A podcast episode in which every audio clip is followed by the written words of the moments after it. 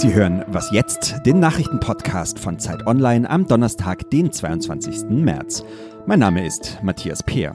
Wir sprechen heute über rechtsradikale Netzwerke im Bundestag und über die russische Perspektive auf Putins Wiederwahl. Zuerst aber die Nachrichten. Von Facebook-Chef Mark Zuckerberg hat man tagelang nichts gehört, jetzt hat er sich dann aber doch zum Datenskandal bei seinem Unternehmen geäußert.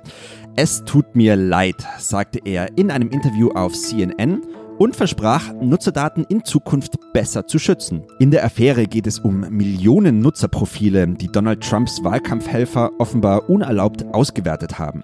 Bundesjustizministerin Katharina Barley will deshalb Facebooks Management für eine Stellungnahme vorladen. Mehrere von Barleys Kabinettskollegen stellen heute im Bundestag ihre Regierungspläne vor. Den Anfang macht Finanzminister Olaf Scholz, danach spricht Wirtschaftsminister Peter Altmaier. Und später äußern sich dann auch noch Verkehrsminister Andreas Scheuer, Arbeitsminister Hubertus Heil, Familienministerin Franziska Giffey und Bildungsministerin Anja Karliczek.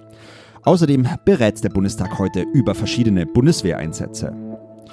Die drohenden Zölle der USA auf Importe von Aluminium und Stahl, die beschäftigen heute die Staats- und Regierungschefs der EU beim Frühlingsgipfel des Europäischen Rates. Ratspräsident Donald Tusk hat schon vorher gefordert, dass sich die EU auf alle möglichen Szenarien vorbereiten muss.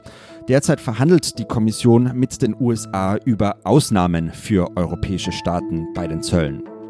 US-Präsident Donald Trump will heute eine Anordnung für neue Zölle unterschreiben, die sich gegen China richten. Die Regierung in Peking droht mit Gegenmaßnahmen. Redaktionsschluss für diesen Podcast ist 5 Uhr.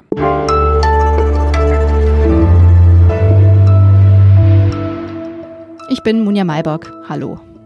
92 Abgeordnete sitzen seit der Wahl im September für die AfD im Bundestag. Und sie beschäftigen, wie das üblich ist, zahlreiche Mitarbeiterinnen und Mitarbeiter. 297 sind es insgesamt, die entweder direkt für einen Abgeordneten oder für die Fraktion arbeiten. Mindestens 27 von ihnen haben einen eindeutig rechtsradikalen oder rechtsextremen Hintergrund. Das hat das Investigativteam von Zeit Online recherchiert. Bei mir ist jetzt Kai Biermann, einer der Autoren. Hallo. Hallo, ich grüße dich. Kai, was sind das denn für rechtsextreme oder rechtsradikale Gruppen? Zu wem haben diese Bundestagsmitarbeiter da Kontakt? Zum Beispiel zur identitären Bewegung. Die gibt es ja seit einiger Zeit und die bemüht sich um eine, sagen wir es vorsichtig, ähm, politische Veränderung in Europa, vor allen Dingen mit Aufmärschen und Transparenten und solchen Sachen. Ähm, der Verfassungsschutz denkt darüber nach, sie zu beobachten. Und einige Mitarbeiter haben Kontakte zur IB oder haben sich auch an Aktionen der IB selbst beteiligt und zum Beispiel demokratische Einrichtungen wie die CDU-Zentrale blockiert. Das widerspricht ja eigentlich diesem Unvereinbarkeitsbeschluss, den die AfD 2016 verabschiedet hat. Äh, da heißt es ja, man darf als AfD-Politiker keine Kontakte haben zu Pegida und den anderen IDA-Bewegungen, zur identitären Bewegung oder zur NPD zum Beispiel. Das gilt so nicht für Abgeordnete ähm, sagt auch die AfD. Also dieser Unvereinbarkeitsbeschluss gilt für die Partei und für die Parteimitgliedschaft, aber Abgeordnete sind frei in ihrem Mandat und ihrer Mandatsausübung. Ähm, für die gilt es nur als Empfehlung, nicht als bindend. Die AfD bemüht sich ja zum Teil im Bundestag um so ein seriöses und äh, staatsmännisches, gemäßigtes Auftreten. Warum stellen Sie denn diese Leute jetzt ein? Ja, möglicherweise, weil sie keine anderen kriegen. Uns hat ein ehemaliger AfD-Politiker gesagt, dass es gar nicht so leicht ist, für die Abgeordneten äh, gute Mitarbeiter zu finden. Und für viele Rechtsradikale ist die AfD ja auch sowas wie ein Rettungsboot, also wo sie Lohn und Brot finden, ähm, was nicht so leicht ist mit so einer äh, Historie. Und die AfD kriegt viele, viele solcher Bewerbungen und wenig von anderen Leuten ähm, und ist möglicherweise sogar gezwungen, die zu nehmen. Andererseits besteht natürlich auch eine ideologische Übereinstimmung würde ich mal sagen. Das heißt, die werden nicht, wenn klar ist, sie sind wirklich am extremen Rand aussortiert oder da gibt es keine Kontrolle von oben von der Partei. Das glaube ich nicht. Ich glaube, dass ähm, in einzelnen Büros durchaus versucht wird, keinerlei Kontakte zu solchen Organisationen zu haben und darauf geachtet wird. In anderen Abgeordnetenbüros wird da, glaube ich, eher weniger darauf geachtet. Es gibt auch ganz eindeutige Beziehungen, dass Abgeordnete sozusagen Mitglied in einer Burschenschaft sind und dann in ihrer Burschenschaft Mitarbeiter rekrutieren. Aber es sind Netzwerke halt natürlich, ne? wie, wie Menschen sich halt kennenlernen. Es gibt auch ein Netzwerk offensichtlich, ähm, das basiert auf Bundeswehrerfahrungen, also Menschen mit ähnlichen Erfahrungen Erfahrungen in der Bundeswehr beschäftigen einander. Auch das gibt es. Wenn man jetzt als Mitarbeiter im Bundestag angestellt ist, dann hat man ja Zugang zu allen Räumen dort, kann sich da frei bewegen. Ist das auch ein Sicherheitsrisiko jetzt? Das muss die Bundestagspolizei überprüfen, das ist ihre Aufgabe. Äh, sie tut es. Sie, äh, der Bundestag hat uns mitgeteilt, in einem Fall sei ein AfD-Mitarbeiter der Hausausweis versagt worden. Der hat keinen Zutritt bekommen, offensichtlich, weil er als so radikal eingeschätzt wurde, dass mit politischen Straftaten zu rechnen ist.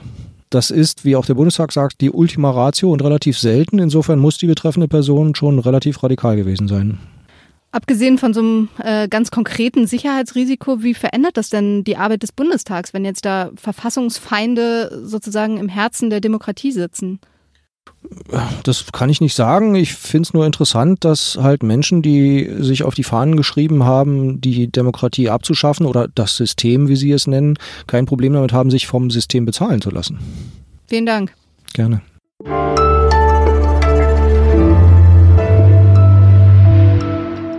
Und sonst so? Auf den Goldmärkten in Saudi-Arabien herrscht Flaute. Nicht etwa, weil es an zahlungskräftigen Käufern fehlt, sondern an Arbeitskräften. Seit Dezember dürfen nur noch saudische Staatsbürger in Goldgeschäften arbeiten. Das ist Teil der Reformen, die der Kronprinz Mohammed bin Salman durchsetzen will. Der riesige Staatsapparat soll so verkleinert werden und mehr Saudis sollen in der privaten Wirtschaft arbeiten. Das ist aber gar nicht so leicht. Bisher waren in vielen Branchen ausschließlich Ausländer tätig. Die Saudis haben also nicht nur keine Erfahrung in diesen Bereichen, Viele weigern sich auch, mehrere Stunden am Tag zu arbeiten. Die Besitzer von Goldgeschäften beschweren sich über das Gesetz. Einige mussten ihre Läden schließen, denn die ausdauerndsten Verkäufer, die sie finden konnten, haben nach zwei Tagen aufgegeben.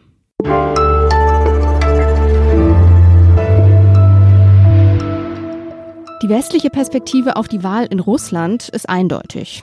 Die Abstimmung hatte wenig mit Demokratie und viel mit Manipulation zu tun. Von einem Plebiszit in einem autoritären Staat haben auch wir hier im Podcast schon gesprochen. Viele Russen sehen das allerdings ganz anders. Darüber spreche ich mit Alice Botha. Sie lebt als Korrespondentin der Zeit seit zwei Jahren in Moskau. Hallo Alice. Hallo. Fast 77 Prozent der Wähler haben für Putin gestimmt. Wie sind denn da jetzt die Reaktionen auf die Wiederwahl? Die offiziellen Reaktionen, also in den Staatsmedien der Politiker sind euphorisch, Rekordsieg, die nächsten sechs Jahre gehen wir gestärkt an. Und zu meiner Überraschung dankte man am äh, Wahlabend selbst den Briten für die Wahlkampfhilfe. Warum das denn? Weil der Fall Sergei Skripal, also jenes Doppelagenten, der in äh, Großbritannien lebte und vergiftet worden ist, den ähm, Russen in die Hände spielte. In dem Sinne, dass äh, Russland beschuldigt worden ist von vielen westlichen Politikern hinter dem Anschlag mit dem Gift Novichok zu stehen. Die Russen weisen alle Vorwürfe zurück. Die Beweislage ist in der Tat sehr dünn. Und ähm, das führt dazu, dass die Reihen sich schließen und man sich hinter einem starken Führer versammelt.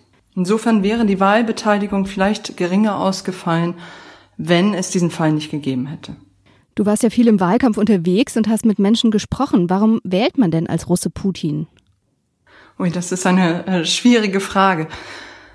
Zum einen verspricht es Stärke und Stabilität. Also diejenigen, die ihn wählen, glauben daran. Er habe Russland neues Selbstbewusstsein gegeben.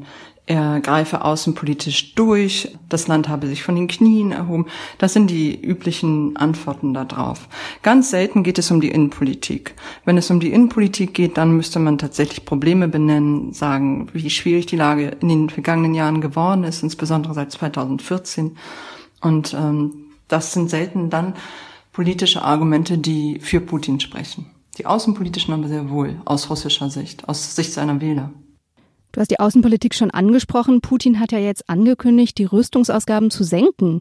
Können wir jetzt also mit einer außenpolitischen Entspannung rechnen? Ich glaube das nicht. In dem Wahlkampf klang alles weniger versöhnlich und der Fall Skripal gibt die Tonlage für die nächste Zeit vor, leider. Und diese Tonlage ist eine der Konfrontation, der gegenseitigen Beschuldigung. Ich sehe da wenig Raum für Annäherung, hoffe aber inständig, dass ich mich irre. Vielen Dank, Alice. Gerne. Und die Analyse von Alice Botha und ihren Kollegen, die können Sie in der aktuellen Ausgabe der Zeit nachlesen. Das war's für heute mit unserem Nachrichtenpodcast. Sie können uns übrigens auch eine E-Mail schreiben an wasjetzt.zeit.de. Eine neue Folge gibt's dann morgen wieder. Bis dahin, tschüss.